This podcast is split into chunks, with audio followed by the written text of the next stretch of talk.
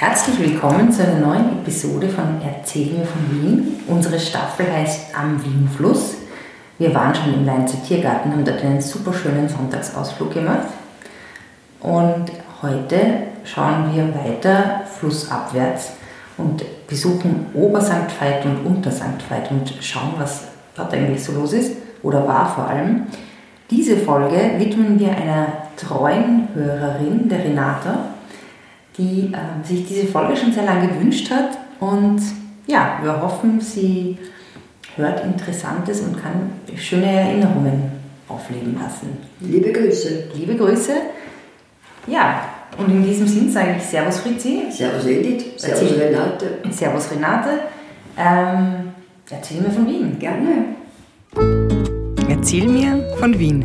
Geschichte und Geschichten präsentiert von Edith Michaela und Fritzi Kraus.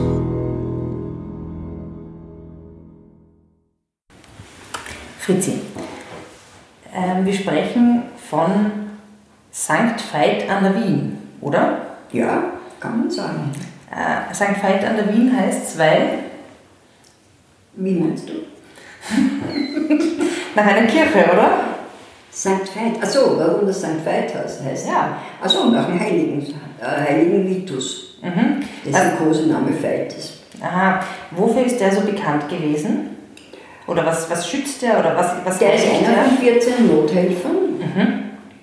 Und äh, du, äh, du betest zu ihm äh, in einer akuten Notlage. Und äh, welche Not hat der gelindert? Weiß man das? Das könnte ich da jetzt nicht sagen. Nein. Zum Beispiel, wenn man Tanzwut hat. Das ist der Veitstanz, ja, aber ich glaube nicht, dass man da betet zu ihm, sondern der Veitstanz hat den Namen nach seinem Feiertag bekommen, an dem er getanzt hat, weil er im Frühling war. Was hat das mit dir zu tun? Mit mir. Na, wie ein Kind war, bin ich immer vor meinen Eltern gegangen oder gelaufen, weil die waren mir viel zu langsam. Und dann habe ich mich nach so fünf oder zehn Schritten einmal um mich selbst gedreht und dann bin ich weitergerannt und dann bin ich wieder einmal um mich. Und die haben gesagt, du hast den Feitstanz. Und ich habe das, äh, das war ein gängiges Wort, ich glaube, Feitstanz kennt man ja. Ja. Und ich habe dann viel, viel später erst einmal gelesen, dass es Korea Huntington heißt. Der, richtige, der medizinische Ausdruck. Nervenkrankheit ist, die unweigerlich zum Tod führt. Okay. Wow. Vielleicht, wenn man dann einen, den heiligen Veit anbetet, dann Dann ähm, wird dauert es ein. länger. Okay. Seid ihr dann manchmal auch nach, ähm, in diese Gegend äh, zum Ausflug? Vielleicht. Vielleicht es sein, ja. Ja. Es gibt jedenfalls da zwei U-Bahn-Stationen, Ober-St. Veit und Unter-St. Veit. ja. Ähm, ist es einfach nur, warum heißt Ober-St. Veit und Ober-St. Veit und Unter-St. Veit Unter-St. Veit? Weil für mich liegen diese beiden U-Bahn-Stationen ja hintereinander. Ja, Obersankt Veit heißt, weil es flussaufwärts liegt. Ganz einfach. Ne? Und Untersankt Veit dementsprechend, weil es flussaufwärts liegt. Ah, Aber die Unterscheidung gibt es ja eigentlich erst seit äh, Mitte des 19. Jahrhunderts oder die Teilung mhm. oder Anfang des 19. Jahrhunderts. was war davor? Davor war es eben St. Veit. Eine Gemeinde.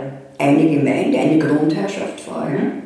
Äh, Und das ist dann 1803 aufgrund verschiedener Umstände, die wir vielleicht ein bisschen später noch besprechen, äh, äh, geteilt worden, weil äh, Untersankt Veit, das heutige Untersankt Veit mehr oder weniger Brachland war.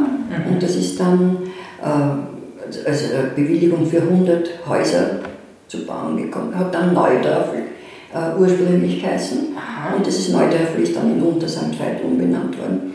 Und dadurch ist auch eine völlig andere äh, Struktur, soziale Struktur, kann man sagen, Was, gegeben. was waren da für Leute? Oder wer da? Naja, in Obersankt Veit war, war äh, Landwirtschaft und sehr viele ähm, Villen sind dort, das war also auch aus Sommerfrische und ähm, auch aus Gründen, die wir vielleicht auch ein bisschen später besprechen.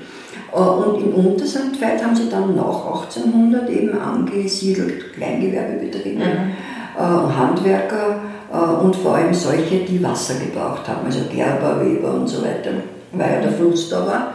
und äh, auch Industrie natürlich. Und die Obersandweiter haben immer ein bisschen heruntergeschaut auf die Untersandweiter. Mhm. Und es ist dann äh, immer wieder zu Streitigkeiten gekommen, also wirklich zu Ordenstreitigkeiten mit Gericht und so weiter.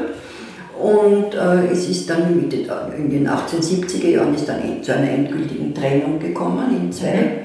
Gemeinden, weil Grundherrschaften hat es ja keine mehr gegeben. Äh, Wo ist diese Trennlinie verlaufen? Das war, hat wieder ganz lang gedauert, bis, bis man hat sich zuerst geeinigt, dass man sie trennt und bis man sie aber getrennt hat, die Grenzen, das war furchtbar. Man kann es jetzt nachvollziehen, aber so grob gesprochen ist es die Verbindungsbahn, die von Hütteldorf nach Meidling führt. Mhm. Also Vorstraße, wenn man, jeder, der dort mhm. äh, äh, wohnt, hat sich schon geärgert, dass er bei der Ampel warten muss. Okay. Also es war ein, ein unschöner Trennungsgebiet. Es war unschön und unnötig, weil 1892 ist Ober- und Untersandfeld eingemeindet worden in die, in, äh, nach Wien. Tja, außer Spesen nichts gewesen. Mehr oder weniger. Mhm. Ja, aber also jetzt, wir gehen jetzt einmal davon aus, dass es dieses, wir reden jetzt über dieses ganze Gebiet St. Veit. Mhm. Ähm, was ist denn dort so besonders gewesen über den Lauf der Jahrhunderte? Was, wann hat man das erste Mal dieses, diesen Flecken Erde wahrgenommen? Na, sehr zeitig, man kann schon sagen, im Lauf der Jahrtausende fast. Wow. Also äh, in Obersachtfeld, ich sage, obwohl es damals nicht noch so war, aber noch immer Ober- und Untersachtfeld, damit man sich örtlich ein bisschen mhm. orientieren kann.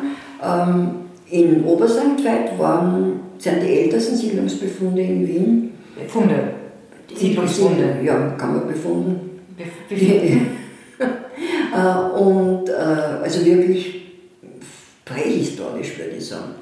Wow. Und in Untersandweit hat man ein, Waren, ein Grab oder Gräber gefunden, reich bestückt mit Goldschätzen. Wer waren die Awaren?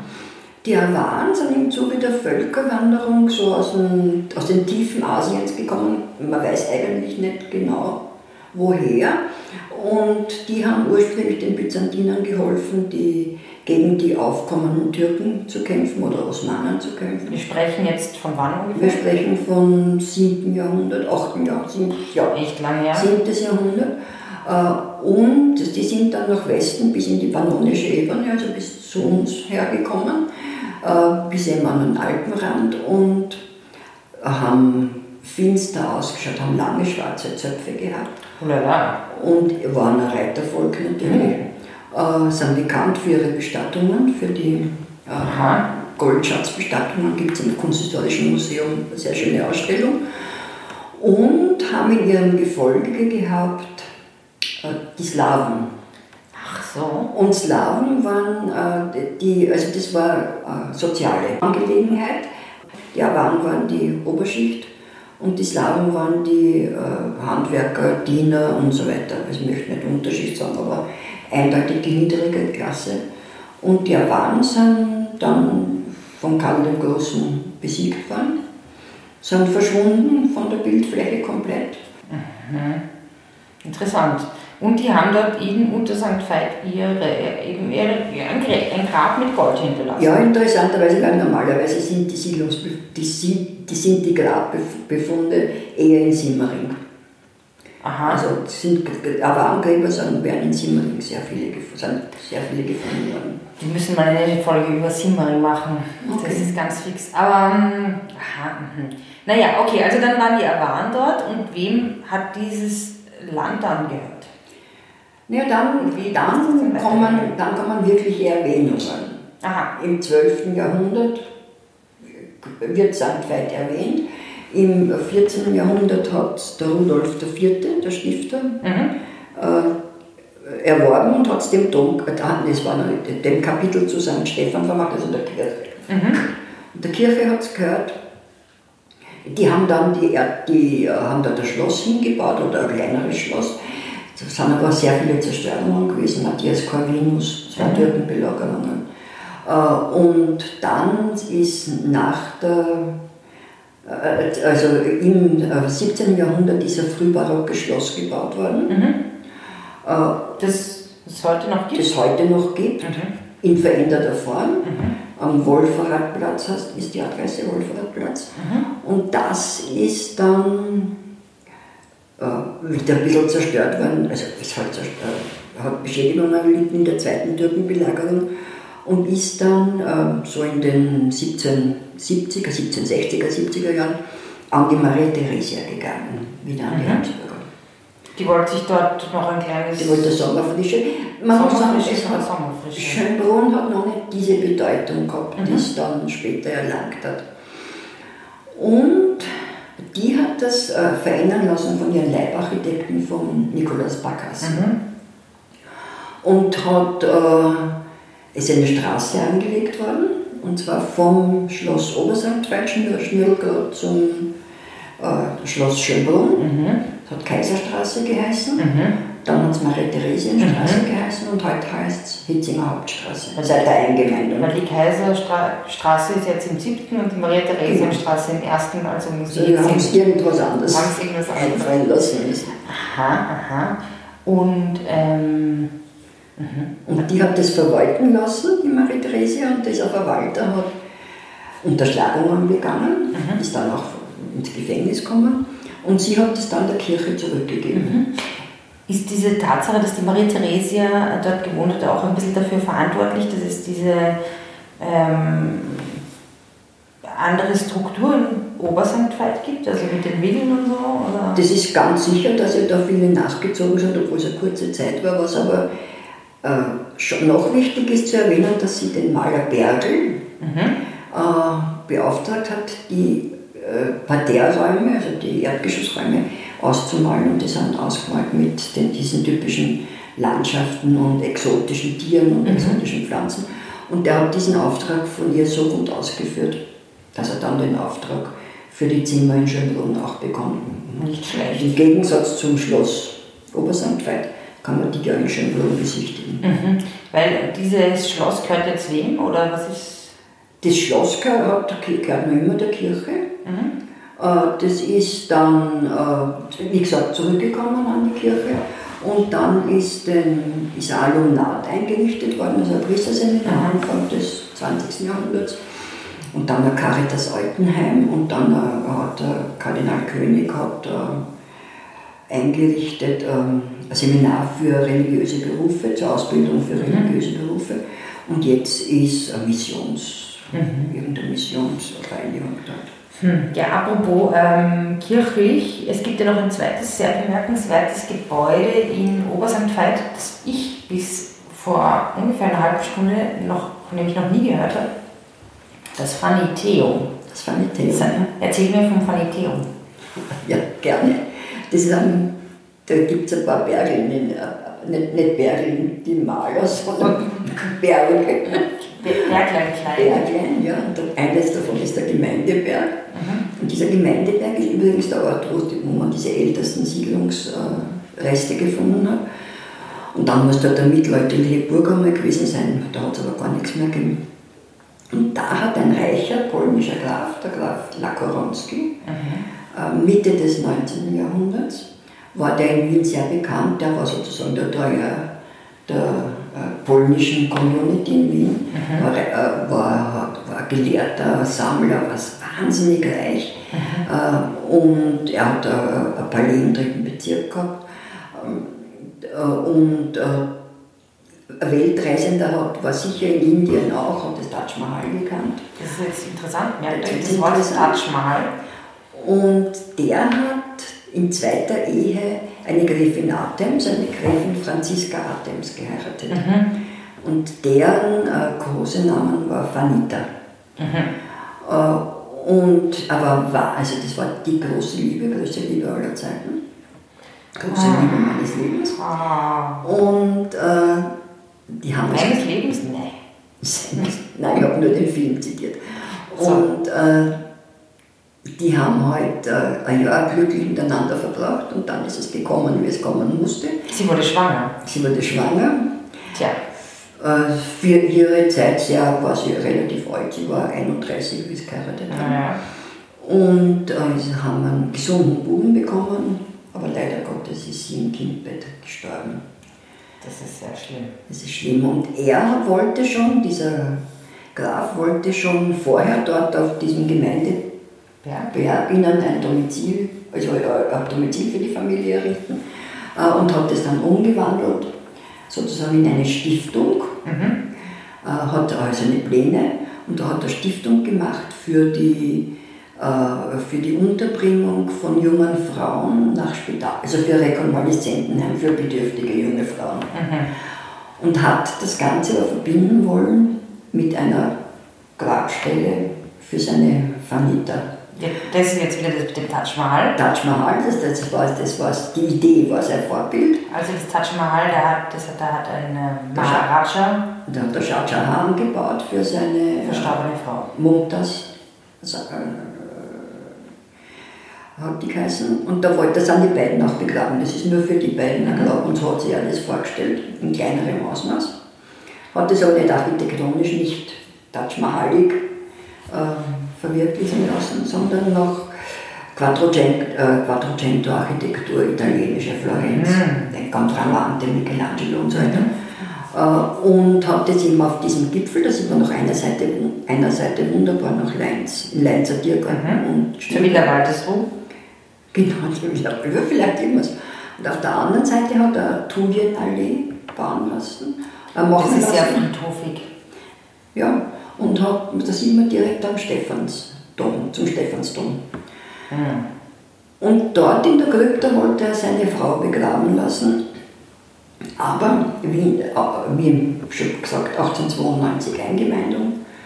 Und das, da war eine Privatbestattung nicht erlaubt. Oh je. Jetzt ist sie am Hitzinger Friedhof begraben, aber diese, die, das Ganze ist eine Kirche. Also diese, Heute die ursprüngliche, ja, die ursprüngliche äh, Krypta mit dem, mit dem Oberbau. Und Nebengebäude sind dann verwendet worden für, die, für das Rekonvaleszentenheim. Mhm. Und er hat das dann Anfang des 20. Jahrhunderts äh, für einen symbolischen Betrag von einer Krone pro Jahr an äh, das Jugendamt der Stadt Wien verpachtet mhm. und die haben dieses Rekonvaleszentenheim weitergeführt. Mhm und haben das auch ausgebaut. Dann im Ersten Weltkrieg ist ein Lazarett geworden. Mhm. Dann ist von den Nazis übernommen worden, von der Luftwaffe, von der mhm. Deutschen und ist ganz, ganz hermetisch abgeschirmt worden. Mhm. Nur auf das Gerücht oder auch das Wirkliche entstanden ist, dass eine V1-Rakete dort gebaut oder entwickelt wird. Was ist das? Das waren so Raketen, so Geheimraketen, also nicht Geheimraketen, aber die Geheimpläne für Raketen, die die Nazis einsetzen wollten. Ja, und dann ist es, da sind russische Soldaten, britische Soldaten hingekommen, natürlich devastiert worden, dann sind am Kunstmarkt Einrichtungsgegenstände von dort aufgetaucht, also ist es geplündert. Geplündert, okay. Und dann waren wir wieder einmal so weit, dass man es wegreißen wollte. Wie so vieles? Wie so vieles und wie auch so vieles abgerissen wurde, aber dort nicht, da hat der Hitzinger Bezirksvorsteher dann so lang äh, eben äh, sich stark gemacht, dass es jetzt unter Denkmalschutz steht. Mhm. Und dann sind die unbeschuldeten Karmeliterinnen eingezogen, Kloster St. Josef heißt das jetzt. Mhm. Und die leben von Hostienbäckerei und waschen die kirchliche, kirchliche Wäsche und so weiter. Und in die Kirchen kann man rein, da war ich schon drinnen, aber in die anderen Gebäude müssen wir wahrscheinlich anfangen. Mhm. Aber angeblich erzählen die Klosterschwestern sehr gerne von dieser unglücklichen Liebesgeschichte. Oder glücklichen, aber unglücklich ausgegangenen. Kein Wiener Ende. Kein Wiener Ende, nein. Ja. ja, bevor wir heute zu einem Wiener Ende, nämlich einem schönen Ende kommen, das nicht mit, mit, einer unglücklichen, mit einem unglücklichen Todesfall endet, erzähl doch nochmal von einer anderen ähm, von einem anderen Ort in diesem Gebiet, nämlich in Untersankt Veit, das ja. auch was zu bieten ist. Genau. Ja, unglücklich, aber ein bisschen ja. die Geschichte. Wir reden von der Klimtvilla. Der Klimtvilla. Genau. Äh, ja, also äh, die Klimtvilla ist in der Feldmühlgasse eben im Unterseinfeld, mhm. Gott sei Dank. Und äh, das ist eine ganz interessante Geschichte, weil der, der äh, Klimt hat dort zwei oder drei Jahre in den 1910er Jahren, was ich, 15 bis 17 oder so, mhm. eine, ein, eine erdgeschossige, ein erdgeschossiges Atelier gehabt. Und 1923, da war der Kind ja schon fünf Jahre tot, äh, ist, äh, hat das eine Familie gekauft und hat drüber gebaut, so eine Villa. Mhm. Kennst, kennst das ja mit dieser Stiege. Ja. Also ich war einmal dort, ich habe sehr bizarr dort gefunden. Ja, es ist eigentlich wirklich also bizarr. Weil man geht halt rein und da ist halt, das ist halt eine Villa und dann geht man halt in so einen, ja, so ein leichtes Untergeschoss und da ist eine Holzhütte, mehr oder weniger. Ja. Und das ist dieses Atelier. Ja, genau, weil das ist ja umgebaut worden. Genau, weil, genau, also das Haus ist rund um diese Holzhütte gebaut worden. An, ja, angeblich und es ist auch dann ange, es ist nachgewiesen worden. Und es hat dann verschiedene äh, Besitzer gewechselt. Die letzten waren jüdische Besitzer. Mhm. Enteignung, Re, äh, Restituierung mhm. und dann ist es an die Republik gegangen. Und in den 1990er Jahren hat es wie was passieren sollen? Abriss. Abriss. Und es hat sich so eine äh, Gesellschaft oder äh, Initiative gegründet, die das eben nicht abreißen wollten, mit der Begründung, dass das das Klimt-Atelier war. Und da hat es dann unendlich äh, oder etliche ähm, Gutachten gegeben, dass das wirklich, der, der, der, der Nukleus sozusagen, wirklich noch die, das Klimt-Atelier ist. Weil mhm. darum ist ja gegangen, weil wenn es das nicht gegeben hätte, wäre das Ganze halt eine Villa gewesen. Eine Villa gewesen. Äh, dann hat, hat man dem stattgegeben, hat es auf fünf Jahre jemanden übergeben äh, und dann hat das Belvedere bekommen. Und, die mhm. Frau, und dann ist, wollte die Frau Huslein ganz päpstlicher als der Papst sein und wollte das, die Villa abreißen, rund um, also und nur dieses ursprüngliche Atelier stehen lassen. Naja. Äh, und da hat wieder diese Klimt-Initiative eingegriffen, weil die wollten ja die Villa mhm. retten. retten. Und die haben dann tatsächlich Recht bekommen mhm. und das ist unter Denkmalschutz gestellt worden. Und heute werden halt Leute äh, dorthin geführt und die nehmen an, sie werden dort stehen und werden äh, staunen. So staunen. Ja. ja, also ich muss sagen, dieses Gebiet Ober- und Unter St. Veit, das ist, da ist immer alles irgendwie sehr kompliziert. Ja. für mich ein, ein verwirrender Teil Wiens. Und das hat der, der Hans Moser noch gewohnt ah, ja. für die. Nicht in der Klinkwiese, da Nicht in der in der Aufstraße gewohnt. Und das hat auch dann nach seinem Tod verschiedene Schicksale mitgemacht. Da war bei der chinesischen Botschaft, dann ist er Restaurant und jetzt ist, glaube ich, die Botschaft von Aserbaidschan. Ja. Aserbaidschan ist das nicht der Mann von der anderen, der Trepko aus Aserbaidschan. Ja, das ist es wurscht. Okay, genau. aber die Botschaft ist dort.